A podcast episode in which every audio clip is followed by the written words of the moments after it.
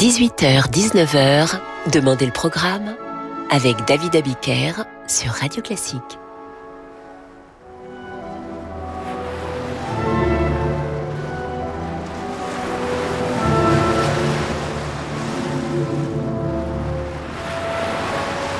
Bonsoir et bienvenue dans Demandez le programme. Ce soir, je vous emmène au Pays Basque, à Cibourg, près de Saint-Jean-de-Luz. Nous sommes ici au bord de l'eau, dans un village de pêcheurs, 40 km à peine de la frontière espagnole.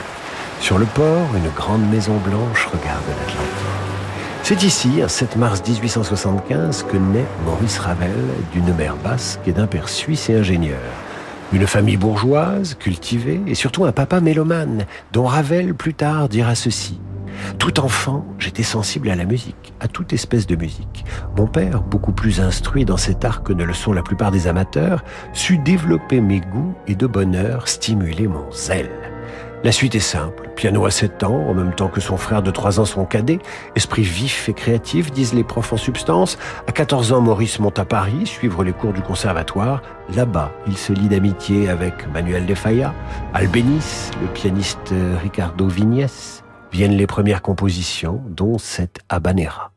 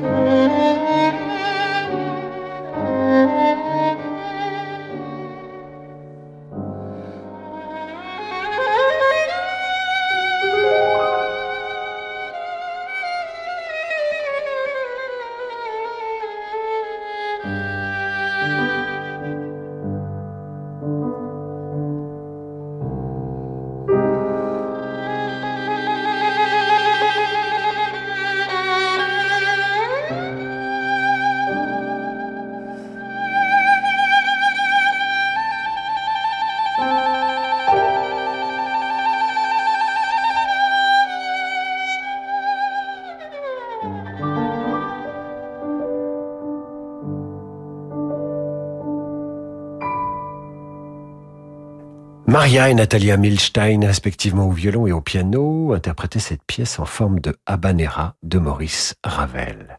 1897, Ravel a 22 ans, et ce qui frappe, c'est qu'il a déjà composé des œuvres importantes pour piano, comme La Pavane pour une infante défunte, ou Jeu d'eau.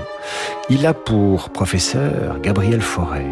En composition, et le maître le repère assez vite, forêt auquel il dédie ce quatuor à cordes que ne manquera pas de remarquer un certain Claude Debussy, de 13 ans l'aîné de Ravel.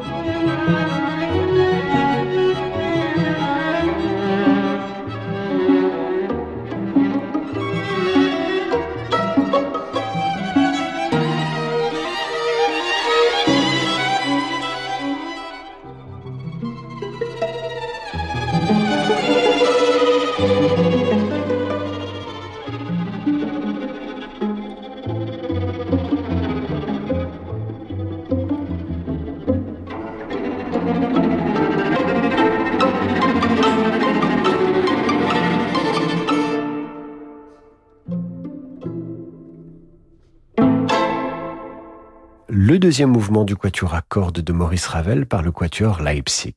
En 1905, Ravel tente le prix de Rome pour la quatrième ou cinquième fois. En fait, Ravel est différent, en avance, toujours trop décalé, trop moderne, trop vieux, pas assez pistonné. Bref, le jury ne l'aime pas, mais cette fois, ça se voit un peu trop et le scandale éclate. C'est l'injustice. Le remplacement par Gabriel Fauré du président du conservatoire va favoriser l'évolution des mentalités. Mais Ravel n'est pas une bête à concours. Imaginez, à 30 ans à peine, il a déjà une œuvre, un style. Il fait partie des Apaches, un groupe d'artistes dont font déjà partie Maurice Delage et Igor Stravinsky. Il a surtout beaucoup composé pour le piano et va pouvoir orchestrer sa pavane pour une infante défunte, laquelle se déploie magistralement dans ce qui suit.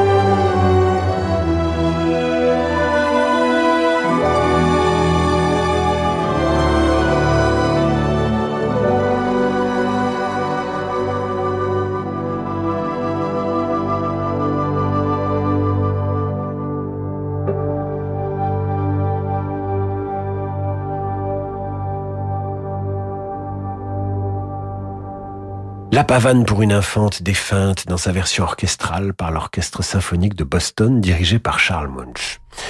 Nous sommes en 1910, Ravel a maintenant 35 ans, c'est durant cette période qu'il compose le cycle des miroirs pour piano dont il orchestre deux pièces, les fameuses barques sur l'océan et l'Alborada del Gracioso. Dans ce cycle, trois autres pièces pour piano, les très poétiques Oiseaux tristes, que nous écoutons interprétées par Bertrand Chamaillot.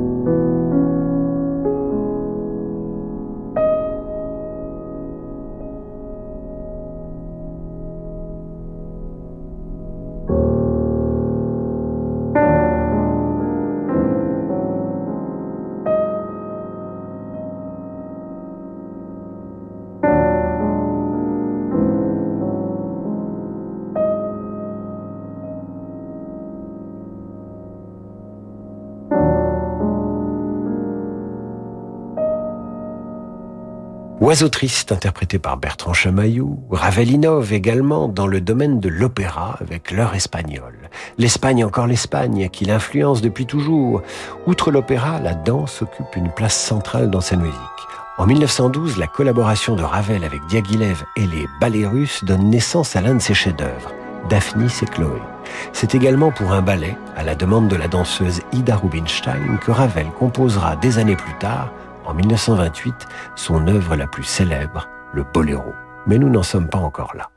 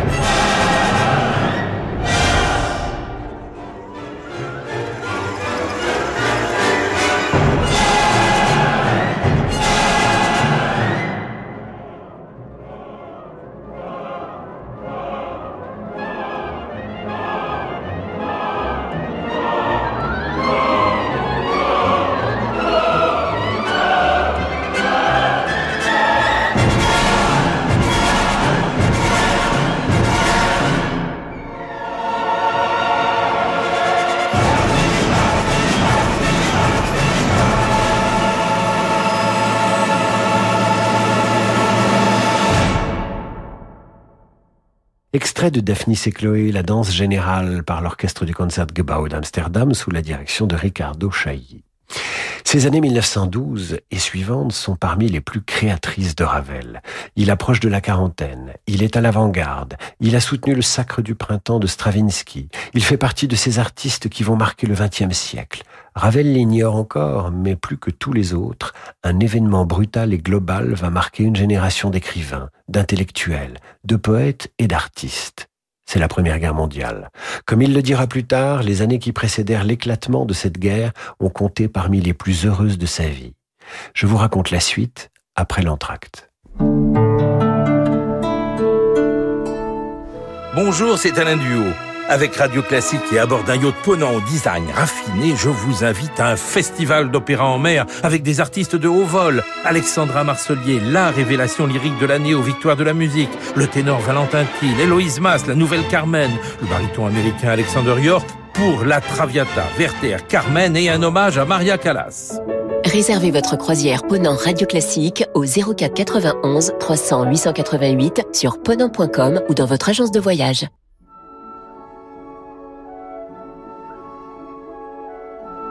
18h-19h, Demandez le programme avec David Abiker sur Radio Classique.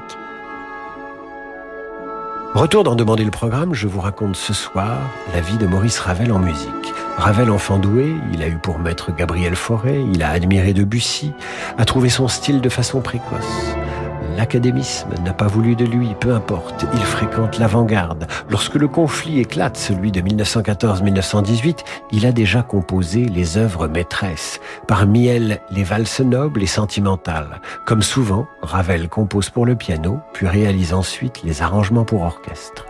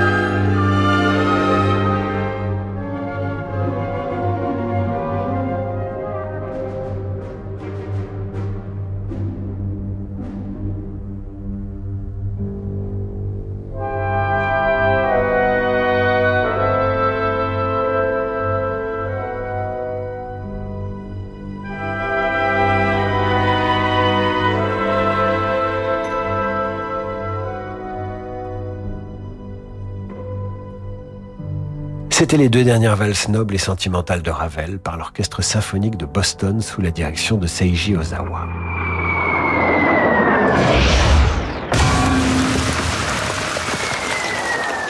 La guerre a éclaté. Ravel est réformé, mais s'engage tout de même et est admis dans le corps des ambulanciers et part pour Verdun à l'automne 1916.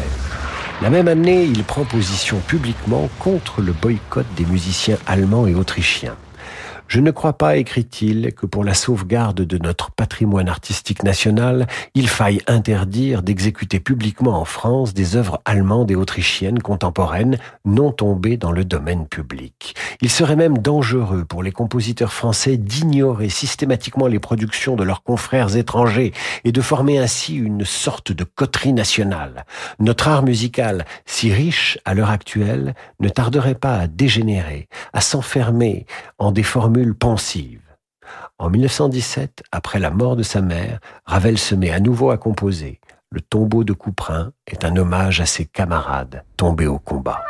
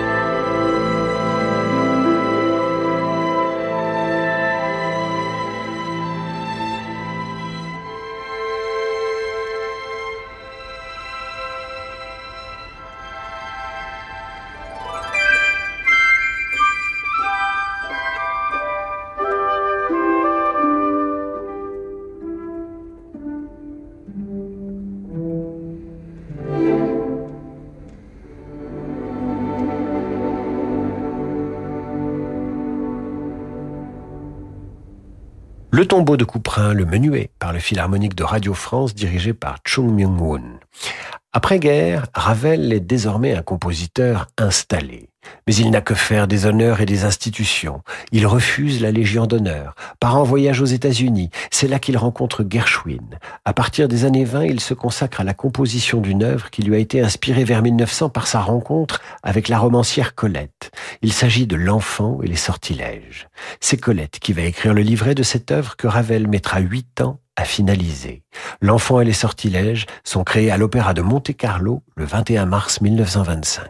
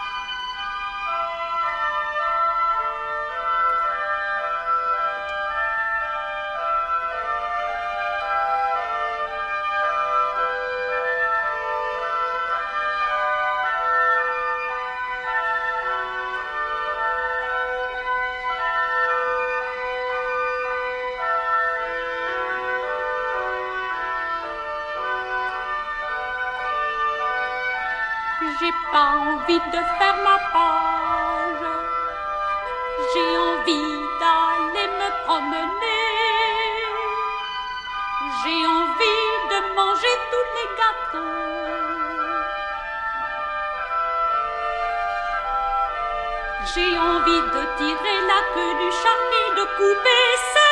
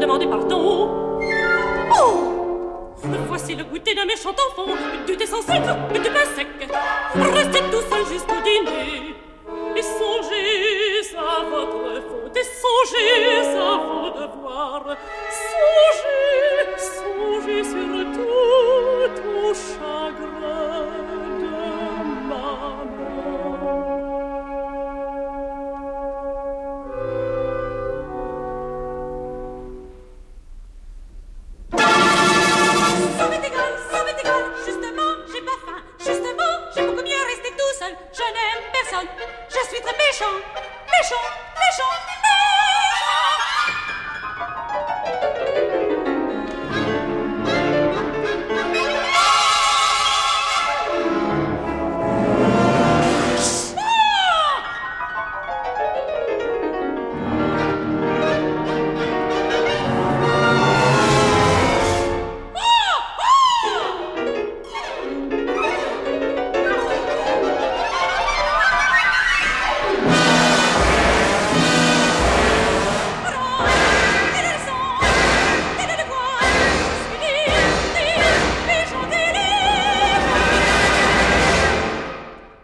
L'enfant et les sortilèges, la fantaisie lyrique au chant Françoise Ogéa et Janine Collard avec l'Orchestre national de l'ORTF dirigé par Laurine Mazel. En 1921, Ravel s'est installé au Belvédère, une maison tout en longueur qui surplombe la forêt des Yvelines à Montfort-l'Amaury. Là, il vit en vieux célibataire, car Ravel n'est pas de Bussy. Il n'a pas besoin d'une présence féminine à ses côtés pour euh, travailler. Une autre particularité du travail de Ravel, c'est une œuvre immense mais peu fournie. Moins de 100 créations et seulement 25 œuvres orchestrées ou transcrites. Cela fait de chacune de ces créations une œuvre unique, particulière, le fruit d'une recherche de perfection qui sort de l'ordinaire. Ravel ne compose pas au kilomètre, il expérimente, il innove, loin des modes et de l'urgence. C'est donc dans la paisible petite ville de Montfort-l'Amaury qu'il compose notamment son fameux concerto en sol.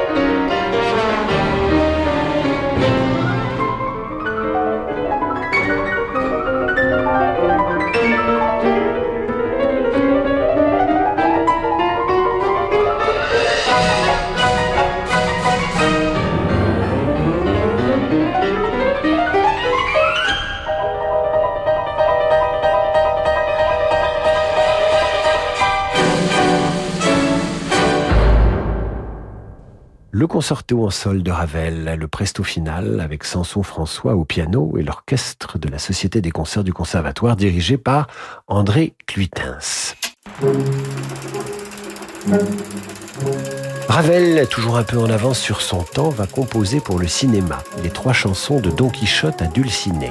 C'est pour le film Don Quichotte, mais finalement on ne lui prend pas sa musique. Peu lui importe, il termine ce qu'il a commencé.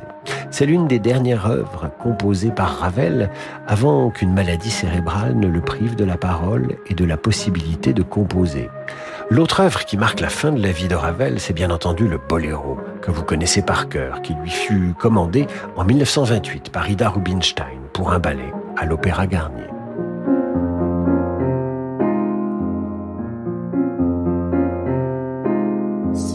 Me disiez que la terre a tant tourné vos offenses, je lui dépêcherai la verrier fixer ce terre.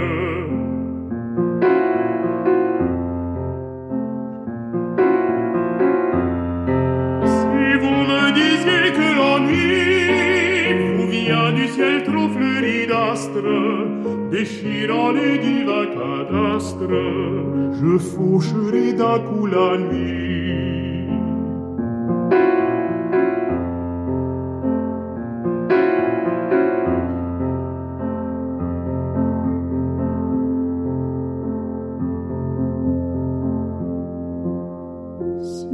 Vous si vidé ne vous plaît point.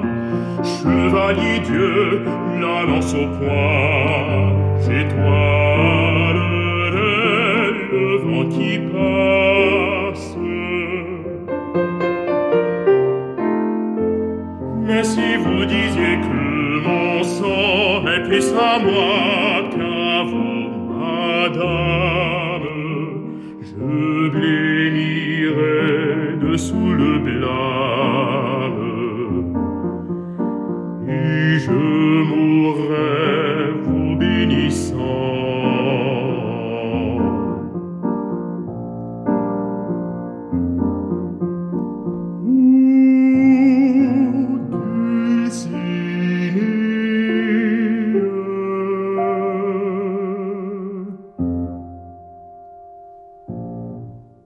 écoutiez la chanson de Don Quichotte adulcinée par le baryton Michael Rakotoa Rivoni et au piano Théodora Opprissor. Ravel meurt à 62 ans un 28 décembre 1937. Colette écrira plus tard je n'ai pas eu le chagrin de voir Ravel diminuer. À Montfort-l'Amaury, sa solitude et son étrange belvédère le préservaient d'une publique déchéance. Alors qu'Hélène Morange revenait à Paris soucieuse, nous ne voyions pas encore la différence entre le Ravel farouchement enfermé au sein de son travail et le Ravel qui s'enlisait. La main qui oublie l'écriture musicale et les autres graphismes, la lèvre que déserte la parole, tous les efforts conscients et vains, Morange les a vus. Élégant, discret, dandy à ses heures, Ravel sera avec Debussy le musicien français le plus influent du XXe siècle. Laissons-lui le dernier mot. La musique peut tout entreprendre, tout oser et tout peindre pourvu qu'elle charme et reste enfin et toujours de la musique. C'est la fin de cette émission que vous pouvez retrouver sur notre site radioclassique.fr ainsi que toutes les biographies musicales des grands compositeurs. Voici venue l'heure du jazz sur Radio Classique avec Laurent de Wild. Je vous dis quant à moi à demain.